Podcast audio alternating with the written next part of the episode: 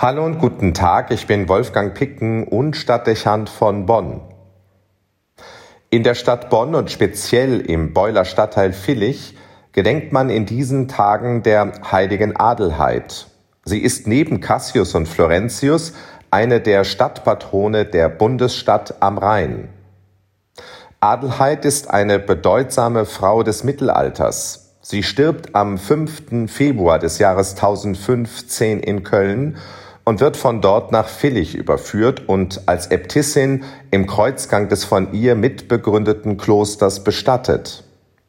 Auch wenn Papst Paul VI. erst 1966 ihre Verehrung offiziell anerkannt, wird sie doch schon über all die Jahrhunderte als Heilige verehrt. Vor dem Hintergrund aktueller kirchlicher Debatten über die Rolle der Laien und der Frau wird an Adelheid erkennbar, welchen Einfluss, auch welche Macht Menschen zu früherer Zeit in der Kirche entfalten konnten, ohne dass sie eine sakramentale Weihe empfangen hätten. Der heiligen Äbtissin und ihren Nachfolgerinnen unterstanden die einflussreiche Herrschaft Villich mit ihren vielen Besitzungen, bis zur Säkularisation im Jahre 1804, also beinahe 800 Jahre, bestimmte das Kloster Villich das staatliche und religiöse Leben diesseits des Rheins. Kleriker, die in den zum Kloster gehörenden Gemeinden tätig sein wollten, benötigten dafür die Zustimmung der Äbtissin. Auch wenn die Äbtissin nicht in die priesterlichen Vollzüge einwirken konnte, so waren die Priester ihr disziplinarisch unterstellt. Sicher spiegeln diese Regelungen eine mittelalterliche Ständegesellschaft wider.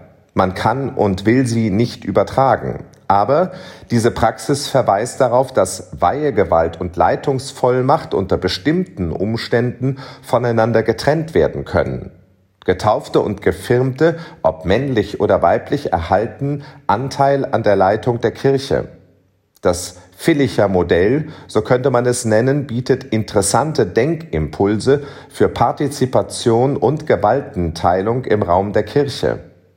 Besonders bedenkenswert ist dabei, dass im Fall der Äbtissin Adelheid Macht und Vollmacht an die Verpflichtung zum geistlichen Leben gebunden sind. Es reicht nicht allein ein demokratischer Vorgang aus, um Leitung wahrzunehmen, wie wir es aus dem politischen Leben in einer Demokratie kennen.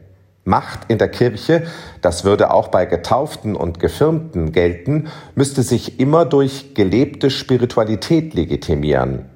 Das scheint ein wichtiger Hinweis für Gremien und Personen zu sein, die jetzt bereits oder aber auch in Zukunft im kirchlichen und damit im gemeindlichen Leben Leitung wahrnehmen. Es bleibt immer, auch ohne Weihe, zuerst ein geistliches Amt. Wenn man sich im Weiteren mit der heiligen Adelheid befasst, stehen drei Symbole mit ihr in Verbindung. Da wäre zuerst die Quelle und das Wasser zu nennen. Adelheid schlägt in Pützchen mit dem Äbtissinnenstab auf den Boden und es entspringt eine Quelle. Bis heute erinnert die große Kirmes Pützchens Markt an dieses Wunder. Das Wasser bringt der Bevölkerung von damals Rettung in einer bedrängenden Dürrezeit.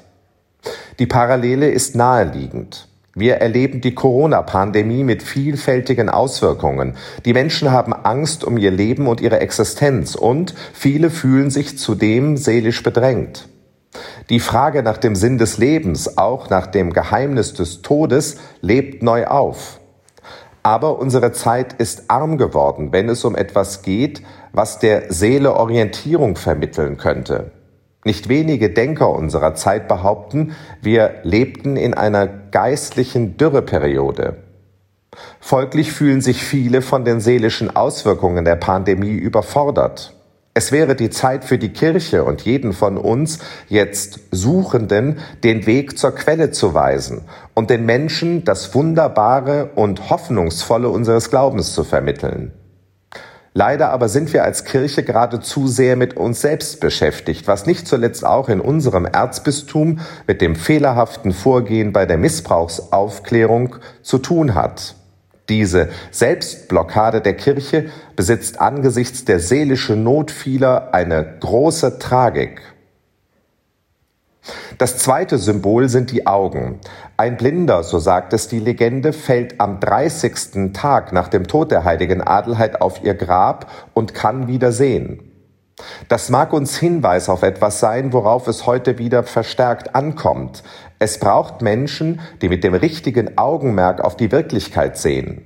Damit wäre der Blick gemeint, den das Wort und Vorbild Jesu vermittelt.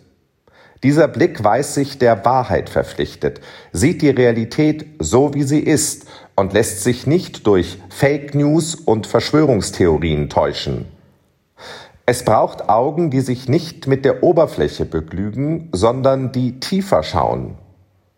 Unsere moderne Welt ist so komplex und zuweilen auch kompliziert, dass es beim Hinsehen und Analysieren Gründlichkeit braucht, wenn man das Wesentliche erkennen will und feststellen möchte, wo ein Handeln erforderlich ist. Das betrifft unsere Gesellschaft, aber auch das Gegenüber, dem ich begegne. Richtig hinsehen, um der Situation gerecht zu werden. Damit lässt sich unmittelbar das dritte Symbol verknüpfen, das Brot. Die heilige Adelheid, so berichtet es ihre Chronistin, sorgt sich um diejenigen, die am Rande stehen. Es heißt, sie habe Brot unter den Armen verteilen lassen.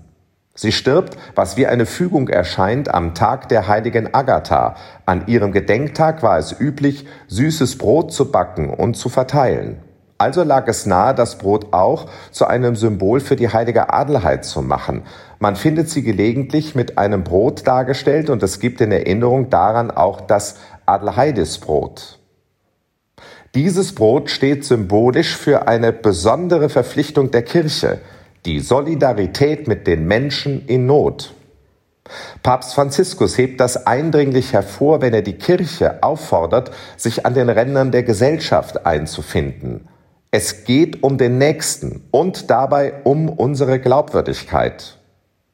Unser wachsamer Blick, von dem eben die Rede war, muss besonders auf die sozialen Defizite gerichtet sein, auf die Wirkung gesellschaftlicher Ungleichheit, die nachhaltigen Folgen der Umweltzerstörung und die Wirkung von Krieg, Terror und Ausbeutung und die durch sie ausgelösten Fluchtbewegungen. Kirche muss Anwalt aller Menschen sein, die von Not betroffen sind. Und sie sollte ihre Ressourcen zur Verfügung stellen, damit solche Not behoben wird. Sie darf darin nicht nachlassen. Die heilige Adelheid ist eine geistliche Frau mit Leitungsvollmacht. Ein Mensch, der Quellen erschließt, die der Seele Halt geben. Eine Heilige, die zum klaren Blick ermutigt. Eine Christin, die die Zuwendung zu denen vorlebt, die an den Rändern leben. Keine Frau nur der Vergangenheit, des 11. Jahrhunderts, sondern ein Vorbild für die Gegenwart. Wolfgang Picken für den Podcast Spitzen aus Kirche und Politik.